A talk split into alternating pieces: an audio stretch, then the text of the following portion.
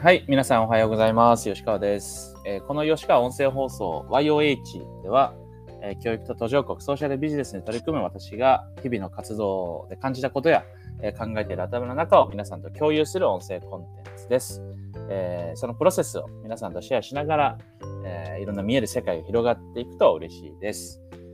え今日はですね、えちょっとその組織の話みたいな感じで、最近カラーバースの中でも、その縦割りとなんか横割りみたいな表現で、えーコミュニケーションの仕方っていうか仕事の分担の仕方方みたいな話をしてたんで、ちょっとその辺を自分なりにもちょっと言語化してみたいなと思っております。えー何のことかというと、えー縦割りが何かっていうイメージ。今まで、今までっていうかその、カラーバスっていろんなプロジェクトがありますよと。例えばネパールでのコーヒーのプロジェクトがありますよ。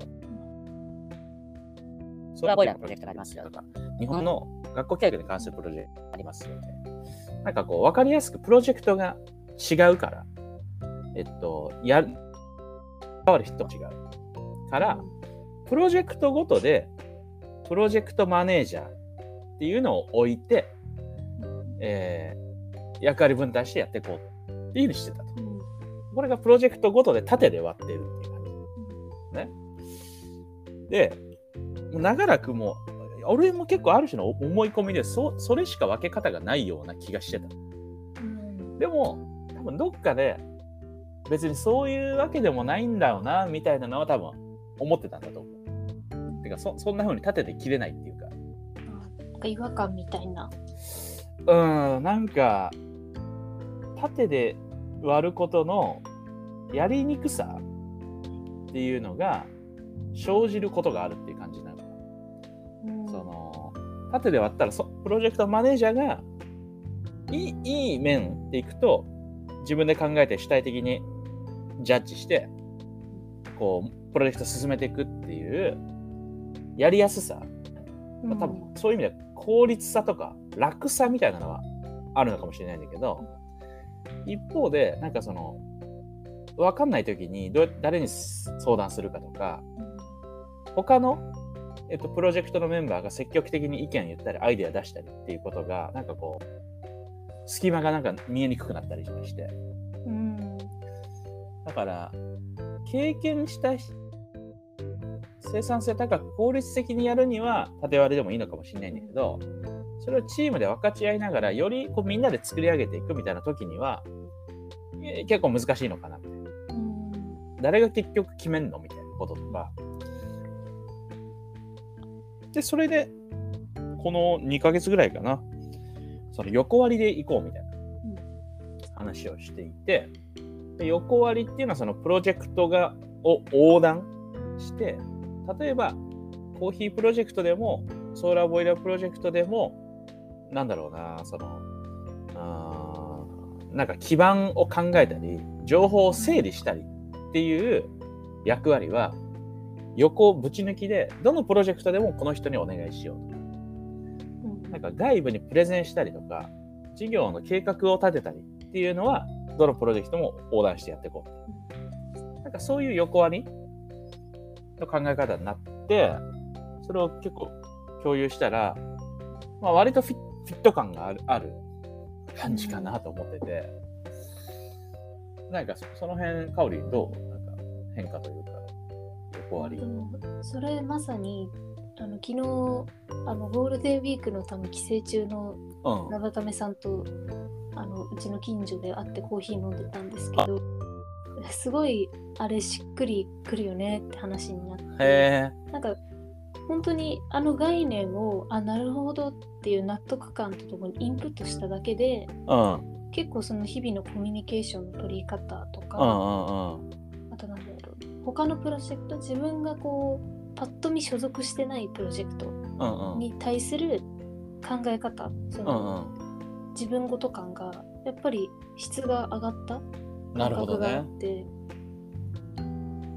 なんかこうただなんかこれが一番最初から横割りだったらそれはそれで確かに、ね、うまくいかなかったというかあのニッチもサッチもってことになってたと思うので確かにこのこのタイミングで切り替えたっていうことにすごい確かに意味があるんじゃないかなと思いますね。確かにね。だからやっぱそのメリットデメリットっていうか特徴があるから状況に応じてフォーメーションを変えれた方がいいってことだよね。うんなんかある種なんとなくだけどコーヒーのことは生ため詳しいしとか、はいマラウィのことはむっちゃん詳しいしみたいな、うん縦割り的ななんか背骨っていうかバックグラウンドがああってその上で横割りにしてるからなんかこう程よいのかもね。うん、そうですね。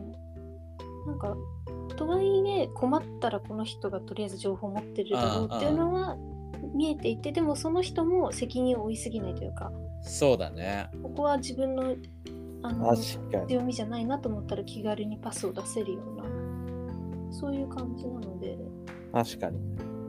これがこの5月の中旬ぐらいに一応インターン生を迎え入れるうん。予定もあるじゃないですか。そうなった時にどういう風な受け止め方というか感想が出てくるのかを確私は密かに楽しみにしてなるほどねインタビューしたいと。これはそうだねまあ正解なんか一つじゃないとは思うけど例えばのやり方としては最初の何ヶ月間はプロジェクトにつけて縦割り的にやってからよ横割り的な役割にした方がいいっていうこともあるもんね。そうですね。なんか突然横割りって言われても私もそうだと思うんですけど分からないと。確かにな。思うんですよ。なんか一回プロジェクト縦割りでガッとそこにいろんなことを経験してああそうだね。カオリンいいこと言うね。そうなんだ。多分プロジェクトで縦で縦だとさ、プロジェクトの中でいろんなことをやるわけよ。うん。その中ではフィットすることが見えてくるんだ。周りもうん。本人も、はい。それでフィットするところでよ横に割っていくっていう、うん。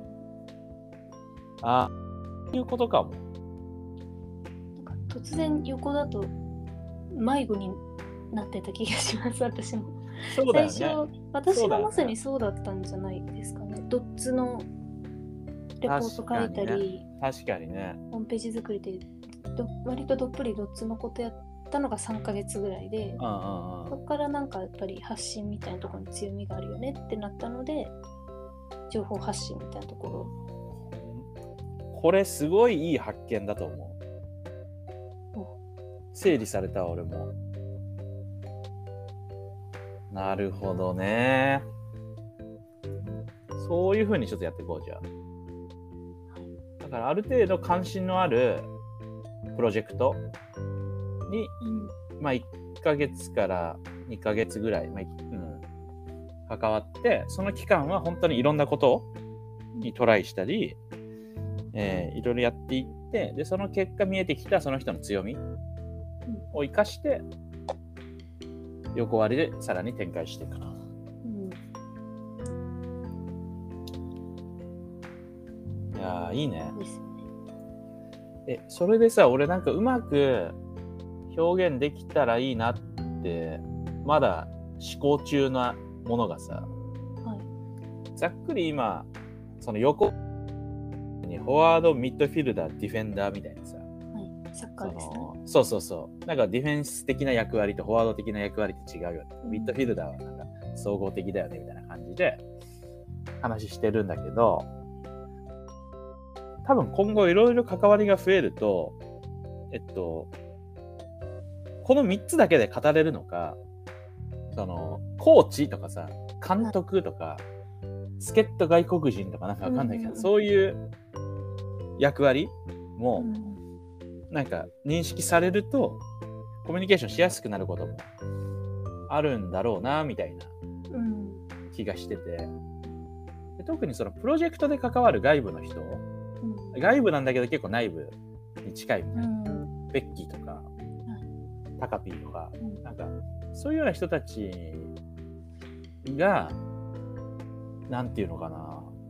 割とその人たちは縦割りでのややり取りにななるわけじゃんね。そのプロジェクトの人って。うん。そうですね。うん。なんかそういう外部の人もまじ踏まえたなんかその比喩説明みたいなのはなんかうまく 図解できたら綺麗だな。ああ、いいですね。それも昨日話してました、直為さんと。あ本当？何？どんなこと？ななぜなぜかって、あの、うん。吉川さんがフォワードで、うん。内海さんがミッドフィルダーで、うん。あれあともうもう一つ、ポジション名なんでしたっけ？ディフェンダー？ディフが直為さんでってなった時に、うん。リーどこだろうね？うんうん。ってなった時に、なんかスミッドフィルダーなのかディフェンダーなのか、とりあえずフォワードではないと思うんですけど、私も今後、スキル提供型みたいな風に切り替えていく可能性もなきにしもあらずだからみたいな話で、そこはなんか私の中でもまだ、その3択だとしっくりこないそうだよね。ところもあるので、そうだよね。ちょっとサッカー、サッカーわからないのが大問題なんですけど、なんかイメージとしてしっくり落とし込めたらいいなと思ってます。あああ、そうだね。だから、サッカー以外でもね、なんかこあフィットするやつでも。まあシンプルなやつがね結構いいかなとは思うけど、いやでもなんか多分こういうことがあってその昔ながらのなんていうの軍隊とかでも採用されるその た縦のヒエラルキー。うん、で多分分かりやすいしまあ確かにブレがなくて責任の所在が明確みたいなうん良さ。決まったことを全員がやるっていう意味では多分そっちでいいんだろうね。うん。だから緊急時とか決まったことをやるっていう時にはそういうフォーメーションをカラーバスも取った方がいいとは思う。うん。ただ一方でその海外とか、ね、いろんなそのソーシャルなプロジェクトを進めていくっていう時にはそれだと結構きついっていうかうん。現場の人の方が詳しいわけだよね。そのそ現場にいない人は判断できないから。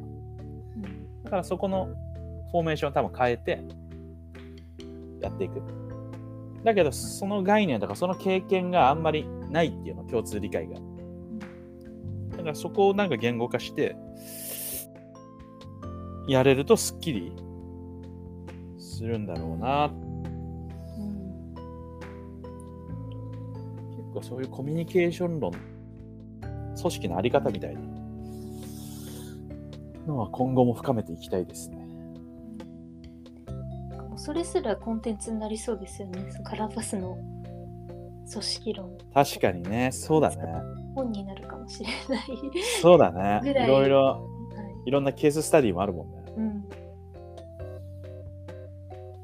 なるほど。いやー、いいですね。この縦割りと横割り。ちょっとぜひ、磨きをかけていきたいなと思います。ありがとうございます。じゃあ今日は、はい、この辺にしたいと思います。えー今日も聞いてくださってありがとうございました。えーそれではまたお会いしましょう。ではまた。